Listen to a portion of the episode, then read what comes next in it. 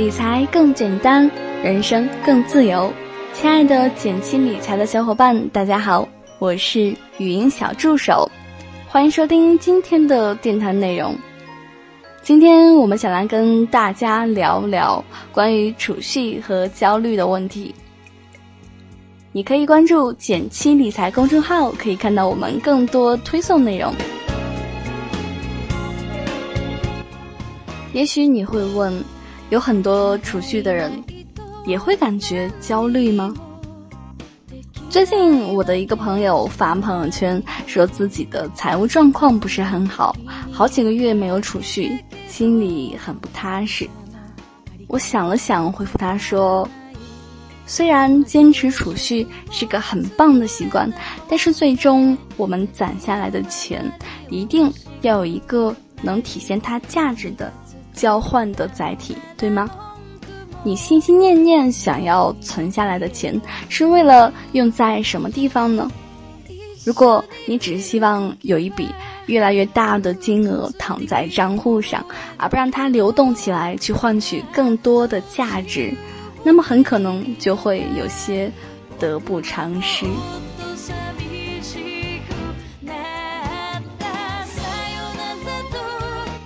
其实一直以来，我想我们都误解了金钱的价值。从经济学的发展来看，金钱可能是这个世界上最不明一文的东西。我们一起思考一下，为什么这个世界上会有钱这种东西？金钱产生的最初不过是为了方便我们能更有效率的进行物质交换，一直到现在，金钱的这点属性仍然没有太大的变化，所以钱会贬值也会升值。货币本身没有固定的价值，它的价值在于我们相对锚定的东西。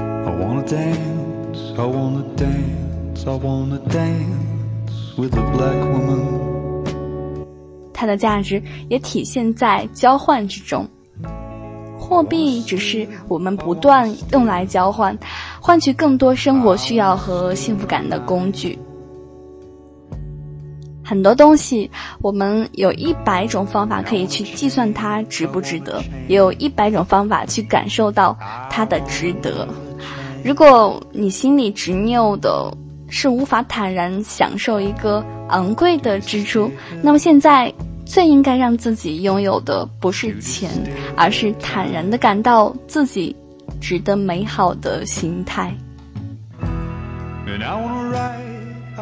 如果正在收听电台的你，也会因为储蓄钱而过度焦虑，那么我希望你能够多为体验买单，这也许会对你改善自己的焦虑有些帮助。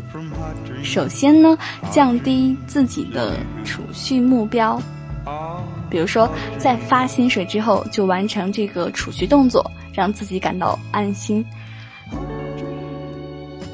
其次，每个月再为自己设定一个消费目标，要求自己一定得花出去。我想这个一定比较容易实现吧。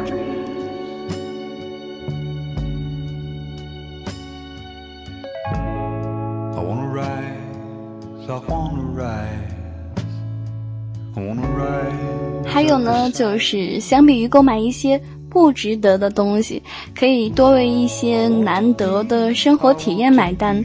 比如说，一次旅行，一场非常棒的演出，尤其你人在美国，不可以错过很多精彩的体验。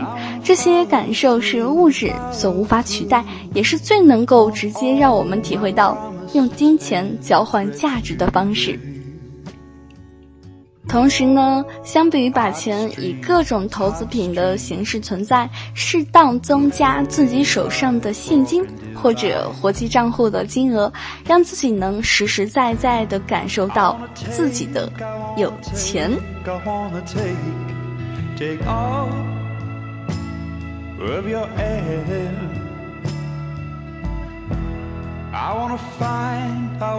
最后要经常想象自己理想生活的样子，当然是越具体越好了。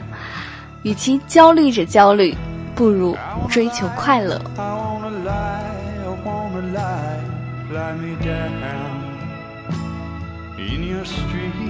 那今天关于储蓄与焦虑的部分就分享到这里啦。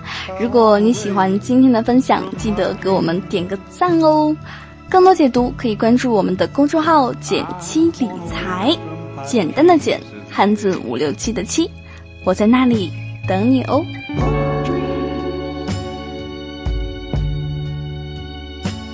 I want